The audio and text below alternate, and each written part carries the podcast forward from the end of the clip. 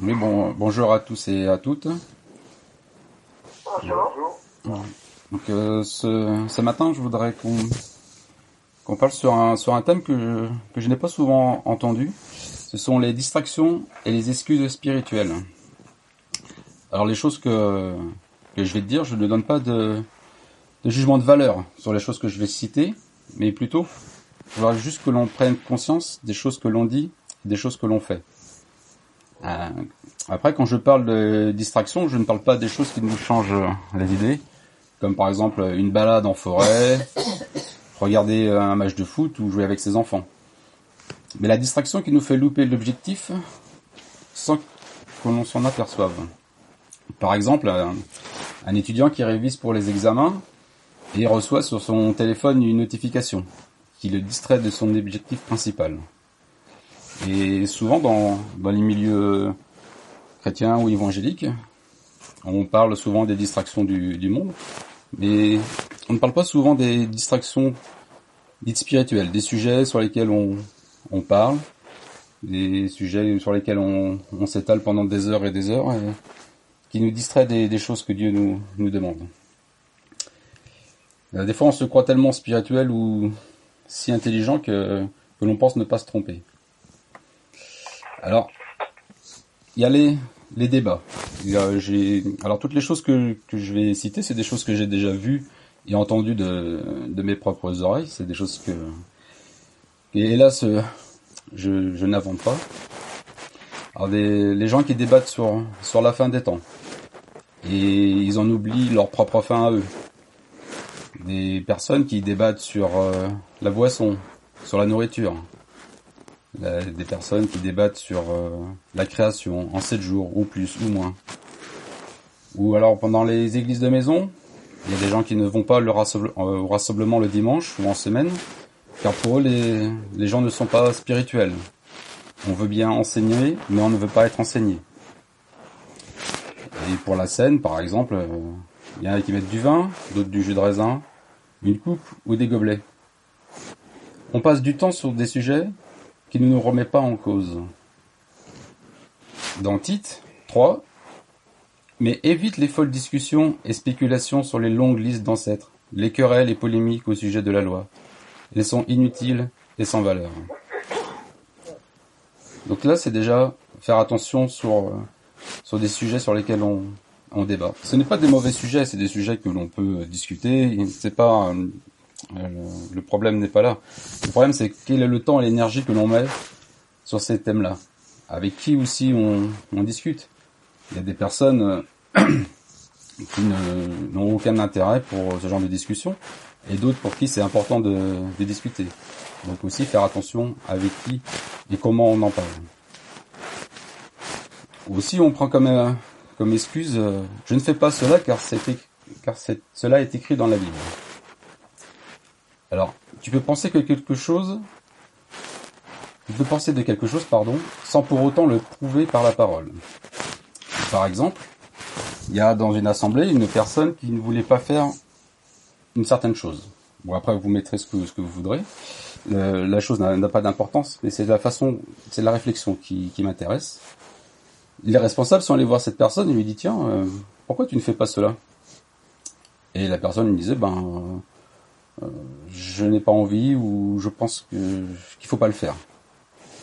Un an plus tard, les personnes, les responsables sont allés revoir cette personne, pensant que peut-être elle avait évolué sur ce sujet, et lui demandaient euh, pourquoi ne fais-tu pas cela? La personne répondit bah non, je, je pense qu'il faut pas que, que je le fasse. Un an après, les responsables sont allés voir cette personne et cette personne leur a dit je le fais pas parce que c'est écrit dans la parole.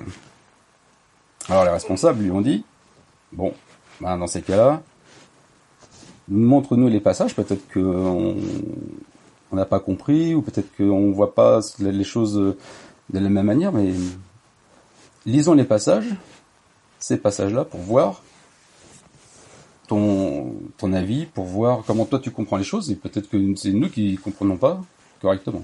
Donc cette personne a, donné les, passages. Mais les passages n'avaient rien à voir avec la façon de voir ou de ne pas voir les choses. Après, cette personne n'a pas changé d'avis. Mais parce que c'était par conviction. Donc là, moi je suis, euh, je suis d'accord. Comme dit dans Romains 14, tout ce qui n'est pas le produit d'une conviction est péché. Mais n'utilise pas la parole pour dire que tu fais ou tu ne fais pas cela. Mais si toi tu es convaincu de ne pas le faire, d'accord. Mais si tu dis que c'est écrit, bah c'est que c'est écrit, donc on peut discuter, on peut lire et on peut partager autour de, cette parole. Bon, cette, cette, personne a continué à faire ce qu'elle pensait être, être juste, mais ce n'est pas pour autant qu'il faut euh, mettre la parole de son côté, alors que la parole ne donne pas plus ou moins de commentaires sur, euh, sur certaines choses. Certaines personnes n'assument pas leurs décisions. Certaines personnes ne donnent pas d'argent dans leur assemblée, ni dons, ni offrandes. Ils prennent mille et un prétextes, et ils, trouvent un verset, et s'ils trouvent un verset, c'est encore mieux. Et quand on voit par exemple dans Acte 5, mais un homme appelé Ananias, dont la femme se nommait Saphira, vendit, d'accord avec elle, un terrain qui leur appartenait. Il garda une partie de l'argent pour lui et alla remettre le reste aux apôtres. Sa femme le savait. Alors Pierre lui dit, Ananias, pourquoi Satan a-t-il pu s'emparer de ton cœur? Tu as menti au Saint-Esprit, et tu as gardé une partie de l'argent rapporté par ce terrain. Avant que tu le vendes, il était à toi, et après que tu l'as vendu, l'argent t'appartenait, n'est-ce pas? Comment donc as-tu pu décider de commettre une telle action? Ce n'est pas à des hommes que tu as menti, mais à Dieu. En attendant, en entendant ces paroles, Ananias tomba et mourut, et tous ceux qui l'apprirent furent saisis d'une grande crainte.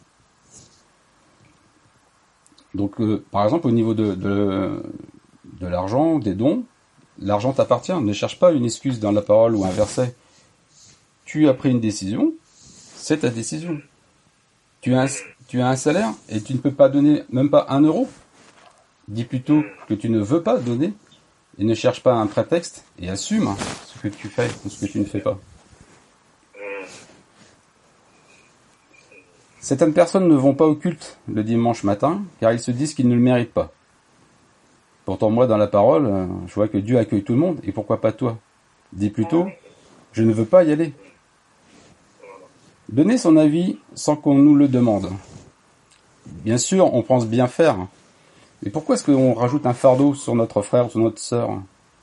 On pose un problème sans donner une solution. Ou une solution tellement, entre guillemets, spirituelle, que la personne n'arrive pas à l'appliquer, et cela rend son fardeau encore plus lourd.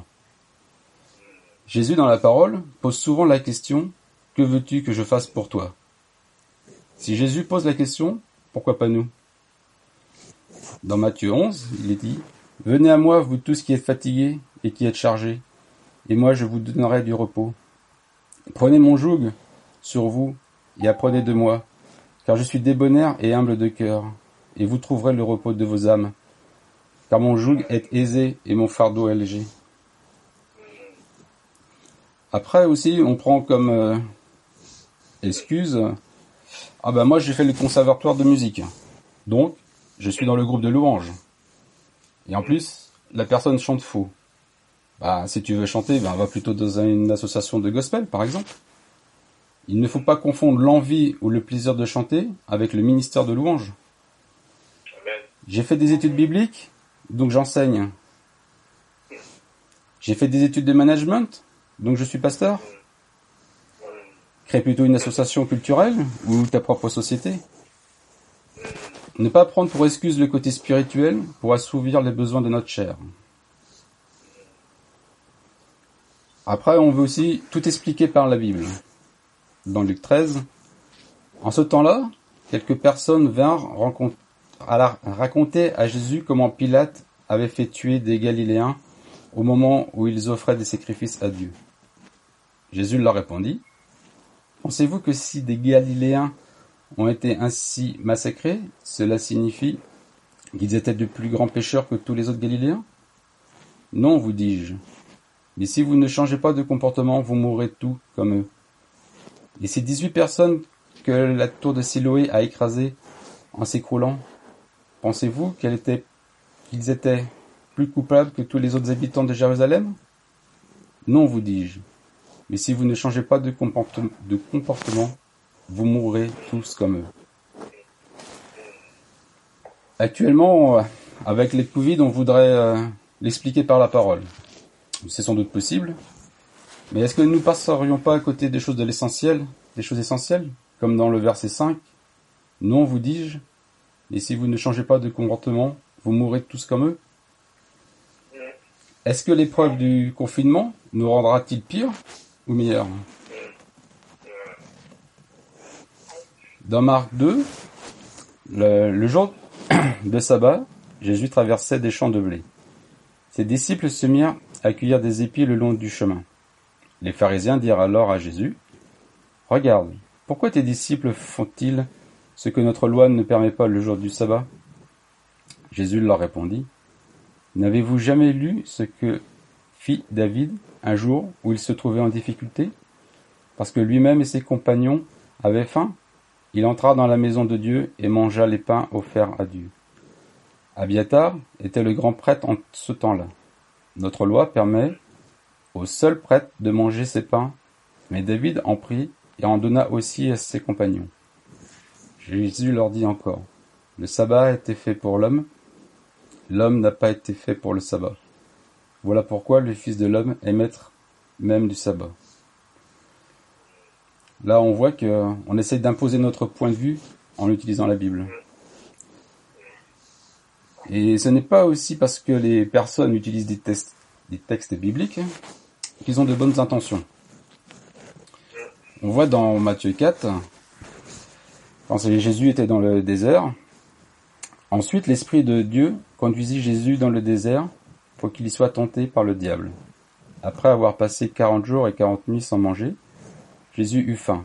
Le diable, le tentateur, s'approcha et lui dit, Si tu es le Fils de Dieu, ordonne à ces pierres de se changer en pain. Jésus répondit, L'Écriture déclare, L'homme ne vivra pas de pain seulement, mais de toute parole que Dieu prononce. Alors le diable emmena jusqu'à Jérusalem, la ville sainte, le plaça au sommet du temple, et lui dit, Si tu es le Fils de Dieu, jette-toi en bas. Car l'Écriture déclare, Dieu donnera pour toi des ordres à ses anges, et te porteront sur leurs mains pour éviter que ton pied ne heurte une pierre. Jésus lui répondit, L'Écriture déclare aussi, Ne mets pas à l'épreuve le Seigneur ton Dieu. Donc, fais bien attention qui tu écoutes. Qui tu écoutes, par exemple sur Internet, qui tu écoutes pendant les, conférences, les, les, personnes se disant chrétiens, fais bien attention qui tu écoutes. Ce n'est pas parce qu'ils utilisent la parole qu'ils ont de bonnes intentions derrière ou que ce qu'ils disent est vrai. Pour, euh, pour finir, je dirais, fais ce que Dieu te demande afin de faire ce qu'il ne te demande pas. Dans 1 Corinthiens 8, si vous ne savez pas ce que Dieu vous demande de faire, il dit, entre autres, Prenez garde toutefois que votre liberté ne devienne pas une pierre d'achoppement pour les faibles. Dans 1 Corinthiens 10, tout est permis, mais tout n'est pas utile. Tout est permis, mais tout n'édifie pas. Que personne ne cherche son propre intérêt, mais que chacun cherche celui d'autrui. Et pour finir, le verset que nous aimons particulièrement à la Sentinelle dans Marc 12. Jésus répondit, Voici le premier commandement. Écoute Israël, le Seigneur notre Dieu est l'unique Seigneur. Et tu aimeras le Seigneur ton Dieu de tout ton cœur, de toute ton âme, de toute ta pensée et de toute ta force. Voici le deuxième. Tu aimeras ton prochain comme toi-même. Il n'y a pas d'autre commandement plus grand que cela. Amen.